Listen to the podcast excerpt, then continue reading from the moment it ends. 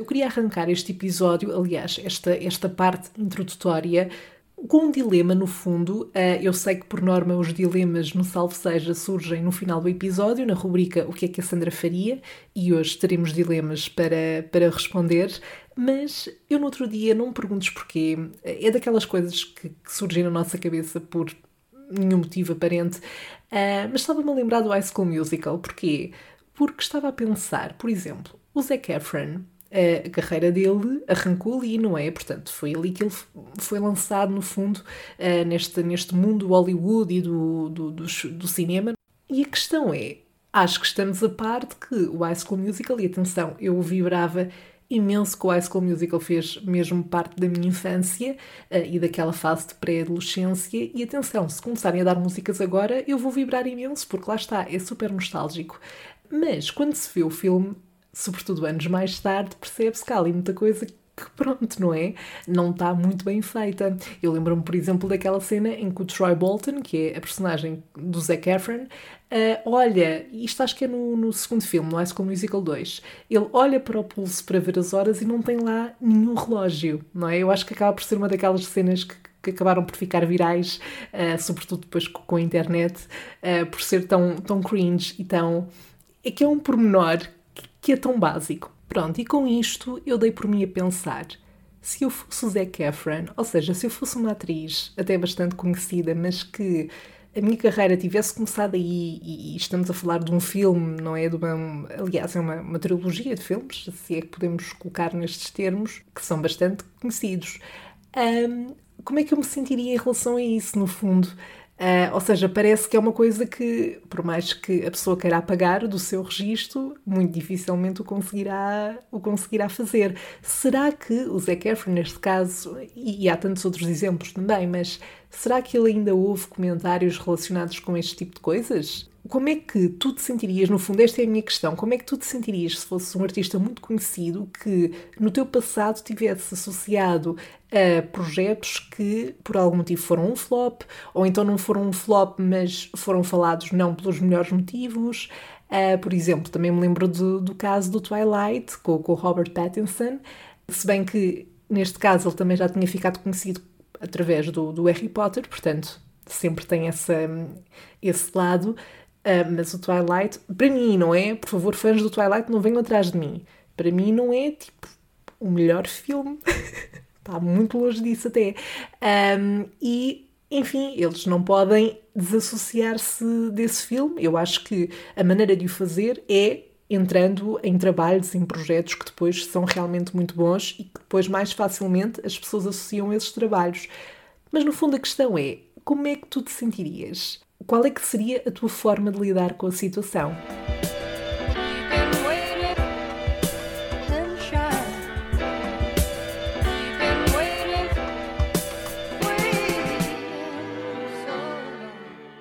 Alô, Sherry! Então, já recuperámos do último episódio, nem por isso. Um, por aqui ainda estamos a tentar. E como se isso não bastasse, e para melhorar, a semana passada, para compensar o facto de não ter publicado um episódio, eu achei que era boa ideia, eu mesma, não é? Depois do episódio, do último episódio, fazer um vídeo de Smash or Pass com personagens da Disney. Isto, para o caso de não estares a par, é uma trend que começou no TikTok e na qual eu me baseei então para, para o último episódio. Porque sim, Sherry, há alguém mais demente do que eu que se lembrou disto primeiro. Portanto, give me a break. Embora lá está, volto a dizer, eu acho que muita gente partilha estas crushes platónicas, mas não tem coragem para dizer. Mas pronto, isto sou eu. Para o caso de ainda não teres visto este vídeo, uh, eu poderia só ignorar a situação e não chamar a atenção para o mesmo, mas pronto, se quiseres entreter-te de alguma forma, está no Instagram do Salve Seja, é só procurar por Salve Seja Podcast no Instagram e encontras este vídeo que eu ainda não tenho palavras para descrever. Bom, mas superemos este episódio, até porque hoje eu gostaria de recuperar aqui a parte da minha imagem, do meu ser, uh, que é um bocadinho mais séria, mesmo que seja mínima. E, e, pronto, e no fundo falar-te aqui de um tópico que durante muito tempo foi uma struggle para mim, um, ou seja, ainda o é, até em alguns contextos, e é sem dúvida algo que eu acho que é mesmo importante e que deve ser mais valorizado. E eu estou a falar de algo tão simples, aparentemente, como saber dizer que não. E se isto é algo que por acaso para ti até é bastante fácil de, de fazer, uh, ou seja, que nunca foi propriamente um problema, se sempre conseguiste bater o pé, afirmar a tua posição, dizer que não, lá está. Parabéns por isso, para começar. Uh, fico contente por ti, fico orgulhosa e pronto, é para continuar. É para continuar e é, é, és uma inspiração para mim. E eu gostava de dizer, lá está, que esse é o meu caso, mas não vou mentir.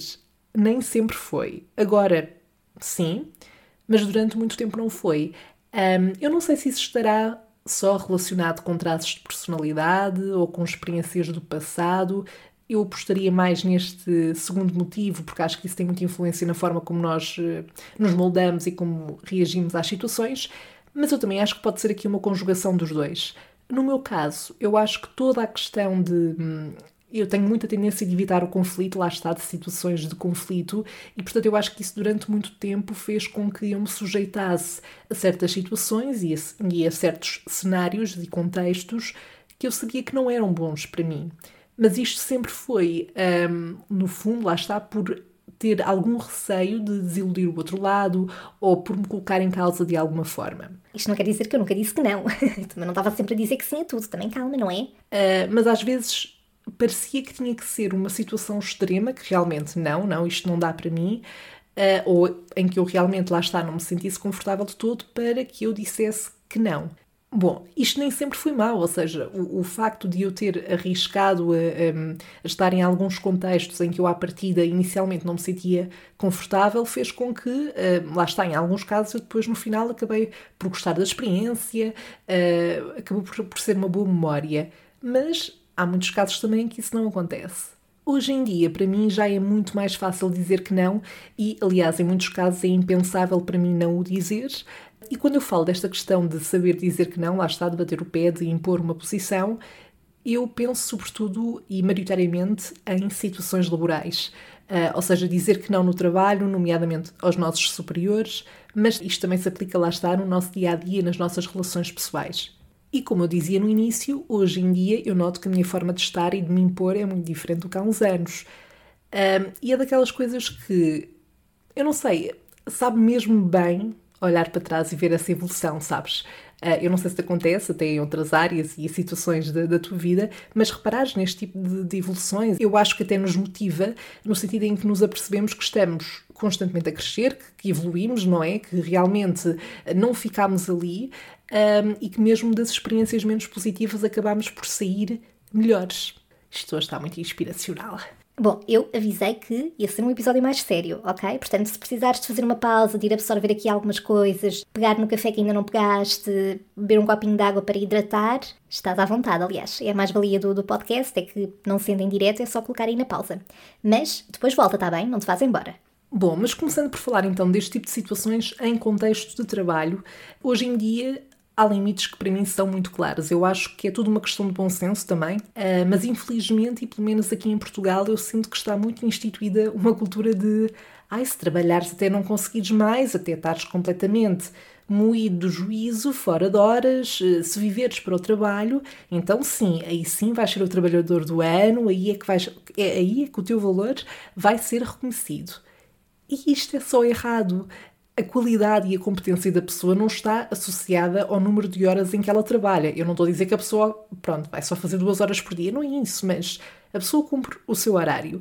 Uh, não quer dizer, lá está, às vezes há situações de crise, há situações em que surge um problema e tem que se ficar até mais tarde. Claro, são, são casos pontuais. Lá está, bom senso. Agora, fazer disso regra uh, quando não há necessidade uh, estamos a afetar a produtividade da pessoa, a pessoa acaba por ficar tão consumida no trabalho, só vive para aquilo, que isso depois afeta tudo o resto e eu acho que afeta muito a produtividade uh, e afeta o bom desempenho, porque a pessoa fica cansada. E no meu caso, isto era aqui uma, uma struggle que eu tinha, sobretudo no início da minha atividade profissional, nas minhas primeiras experiências eh, no mercado de trabalho, e eu acho que é normal ou é comum nós ficarmos ao início mais, mais reticentes, mais, entre aspas, submissos, se pudermos colocar também nestes termos, Ou seja, acabamos por nos sentir mais vulneráveis porque estamos no início, porque somos mais jovens, uh, sentimos que somos facilmente substituíveis, queremos mostrar ao máximo que estamos ali a dar tudo, que realmente temos valor, mas lá está, não pode valer tudo. Uh, nós não somos facilmente substituíveis, cada um tem o nosso valor uh, e depois cabe à empresa também ter essa noção e, e reconhecer isso no fundo. Um, o problema é que quando se começa a dizer que sim uma e outra vez e isso começa a ser um hábito, mas depois chega uma altura em que a pessoa pensa: não, eu não posso estar sempre a dizer que sim, vou começar a dizer que não.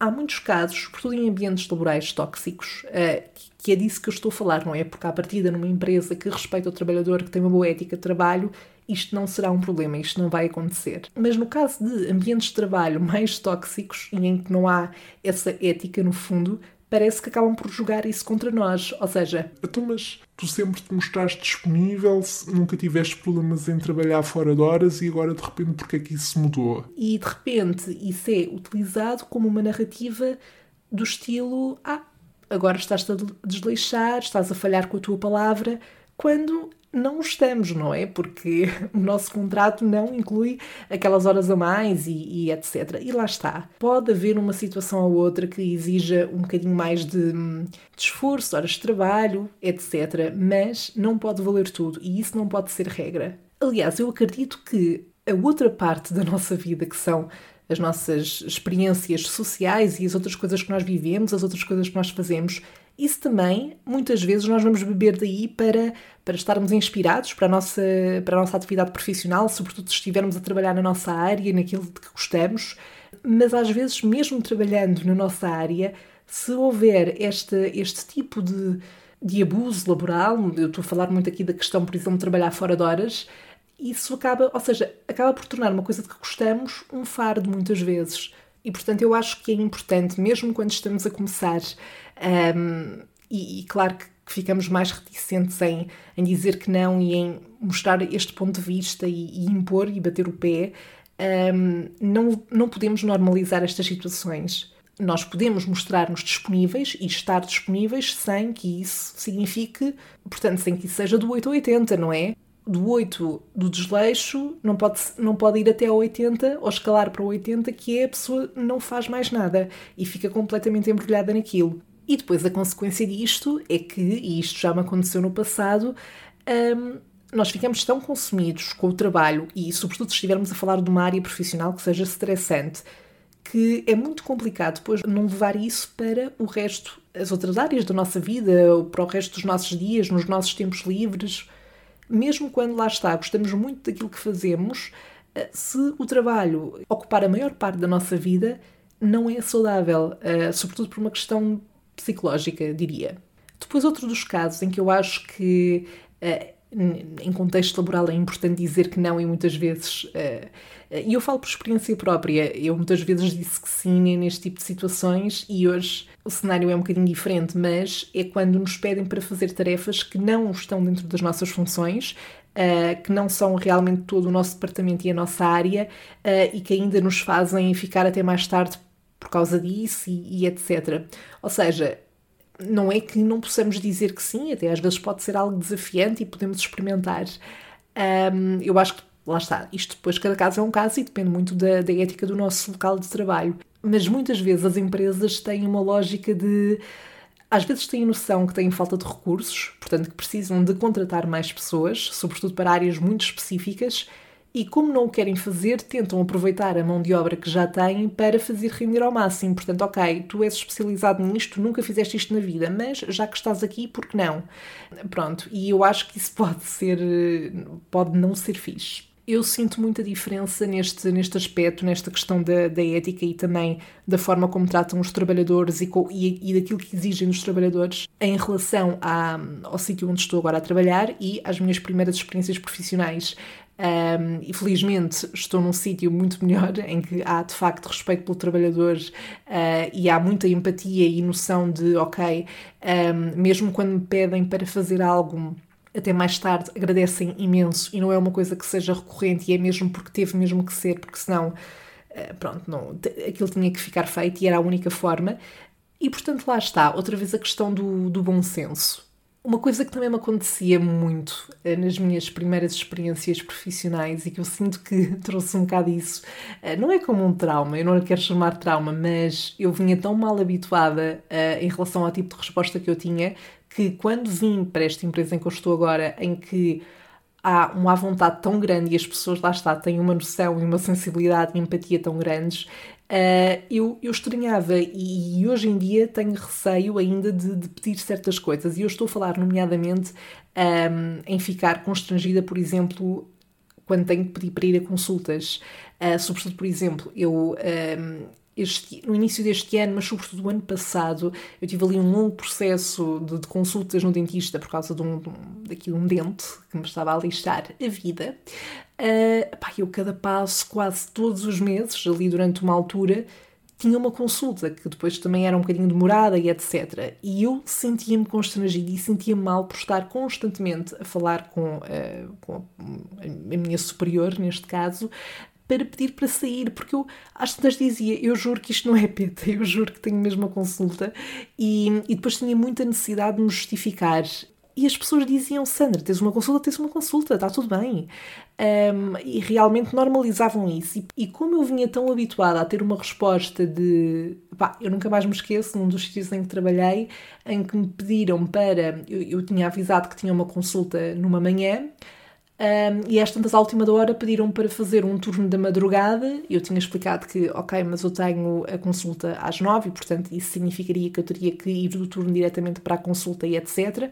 Sendo que, pronto, por norma eu saía da madrugada, não é? Ia para casa para descansar, porque não tinha dormido ainda. E uh, o meu chefe na altura disse só, então, mas não podes ir de seguida e não sei o quê, não sei. ou seja, uh, depois super num tom passivo-agressivo uh, e eu vim muito com esse tom marcado e, portanto, ainda hoje, e mesmo em relação a férias, por exemplo, que é uma coisa que, que a pessoa tem direito, não é? Mas mesmo nesse tópico eu às vezes fico ainda um bocadinho reticente porque não quero estar sempre a falar de férias ou de consultas porque não quero, lá está, mostrar que, uh, que estou a falhar de alguma forma ou que só quero elogiar a PVD quando eu sei, por outro lado, o valor do meu trabalho e o quanto é que eu trabalho, e portanto é aqui uma luta entre os dois lados, não é? Um, mas já tenho mais facilidade nesse campo também, ou seja, como vinha muito marcada com aquele registro de. Ou seja, por exemplo, esta questão do dentista, para teres uma noção, eu também agora tive tantas consultas porque eu tive muito tempo sem ir ao dentista, porque quando trabalhei num outro sítio eu não, eu não ia a consultas, não é? nem sequer marcava porque não queria estar a marcar no horário de trabalho, que era para não estar a pedir e etc.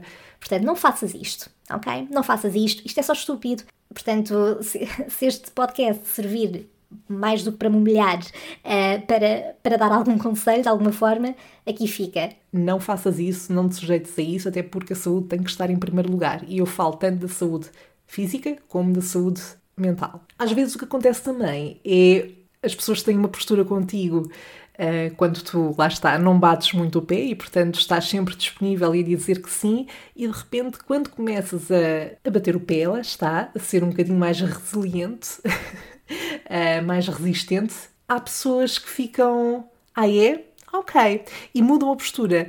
E, portanto, uma coisa que eu também fui aprendendo é que opa, se estivermos num ambiente de trabalho ótimo, às vezes constrói-se relações muito, muito boas um, ehm, em contexto profissional, às vezes até saem dali amizades mas eu hoje em dia tenho também muito cuidado para tentar perceber, porque às vezes as pessoas têm, lá está, mostram uma coisa, depois não é bem assim, não é? Portanto, há sempre que ter aqui algum cuidado, sobretudo na informação, eh, na quantidade de informação que nós revelamos, mas à partida, claro, num ambiente de trabalho e sobretudo estando lá há algum tempo e etc, e convivendo com as pessoas, eh, eu acho que dá para perceber esse esse shift que pode haver ou não, um, e por acaso na empresa onde eu estou agora sinto que é super, super tranquilo. Acho que se fosse para dar ali algum sinal de pessoas que afinal não são bem uh, aquilo, uh, já, teria, já teria percebido.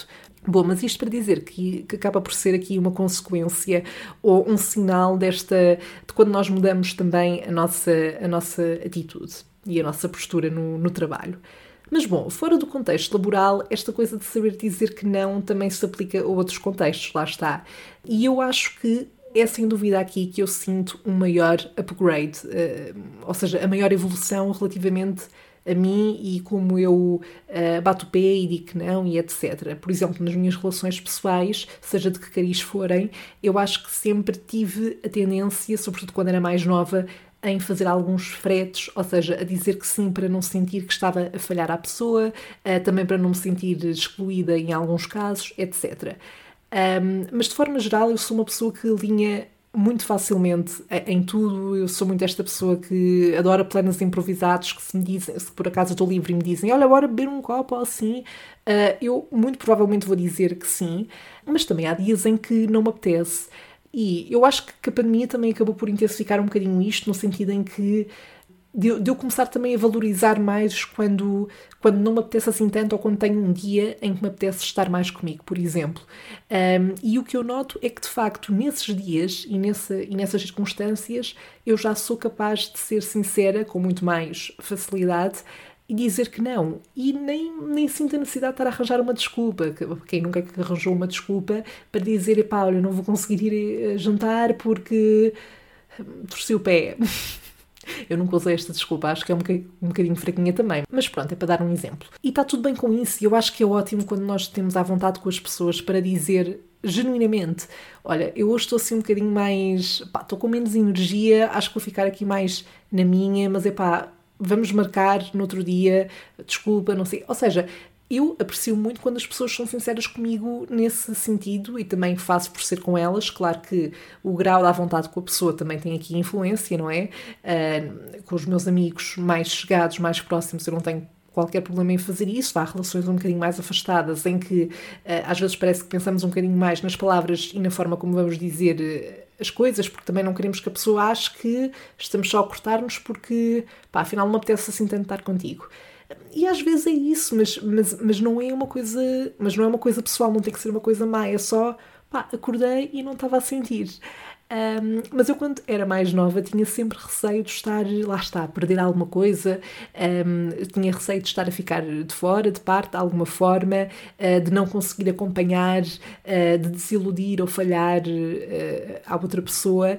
E eu, lá está, acho que à medida que nós crescemos, as, nossas, as nossas relações também vão ficando mais fechadas, o círculo é mais pequeno e as pessoas também que fazem parte dele são mais sólidas, ou seja, sólidas o suficiente para não termos este tipo de preocupações ou de constrangimento. Mas lembro-me de imensas vezes ter-me colocado em contextos em que claramente ia estar desconfortável. Eu sabia. Mas, mas foi porque estava a tentar encaixar numa dinâmica do grupo, uh, porque queria agradar alguém de alguma forma um, e também porque, em alguns casos, colocava algumas pessoas num pedestal. And, well, I wish I didn't, mas a gente vive e a gente aprende, não é verdade? Portanto, eu gostava de dizer à Sandra de 18, 19 anos: Girl, you're gonna be okay. no futuro vais deixar de te chatear com esse tipo de situações, acredita em mim.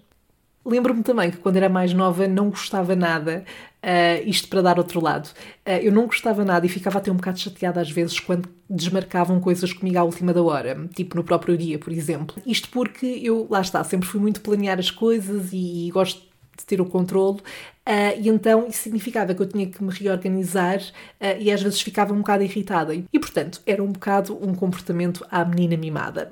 era uma birrazita que eu fazia, pronto, depois passava, claro. Mas hoje em dia eu percebo tão bem este, esse tipo de situações e tenho tanta empatia, porque acontece. Ah, às vezes há mesmo imprevistos, de verdade, não há só a pessoa tipo, que não está no mood, às vezes há mesmo imprevistos, mas às vezes, ah, lá está, já me aconteceu estar com imensa energia quando marco ou tenho um plano com alguém e depois chego ao próprio dia e por qualquer motivo eu já não tenho essa energia. Em muitos casos vou na mesma e pá, dou o meu melhor, mas está tudo bem se, se não for, se preferir se calhar realmente estar com aquela pessoa uh, sem ser só por estar e, e, estar mesmo com a energia no topo. E por isso é que é importante ter o à vontade para ser sincero e, e dizer e explicar à pessoa uh, a situação. Bom, Sherry, uh, eu não me quero alongar muito mais neste tema, também para não ficar aqui um bocadinho aborrecido nem chato, mas dei por mim a pensar nisto há uns dias e achei que poderia ser uma reflexão interessante aqui para o Salve Seja, embora não tenha assim nenhuma história constrangedora para te contar. Uh, mas também porque isto é um espaço de partilha, gostava de saber também qual é que é a tua, a tua opinião relativamente a este, a este tema, se também sentes mudanças neste sentido em relação a ti, ou se sempre foste uma pessoa que, epá, se eu não quero, não quero, o que eu tenho a dizer digo, vou bater o pé, portanto, partilha comigo. Por exemplo, eu, lá está, há certos contextos em que ainda sinto alguma dificuldade em impor-me, mas tenho noção também de que já estou muito melhor nesse aspecto, um, que é um trabalho que, a pessoa vai fazendo. E, resumindo e baralhando, a maturidade é uma coisa incrível, não é? Ainda que eu me sinta um feto uh, perdido na vida, mas pelo menos é um feto um bocadinho mais evoluído. Portanto, partilha comigo os teus inputs sobre este tema, isto em contexto laboral, em, na tua vida pessoal, seja o que for. Agora, e porque já não tínhamos dilemas aqui no Salve Seja há algum tempo, vamos à rubrica O que é que a Sandra faria para responder aos teus dilemas.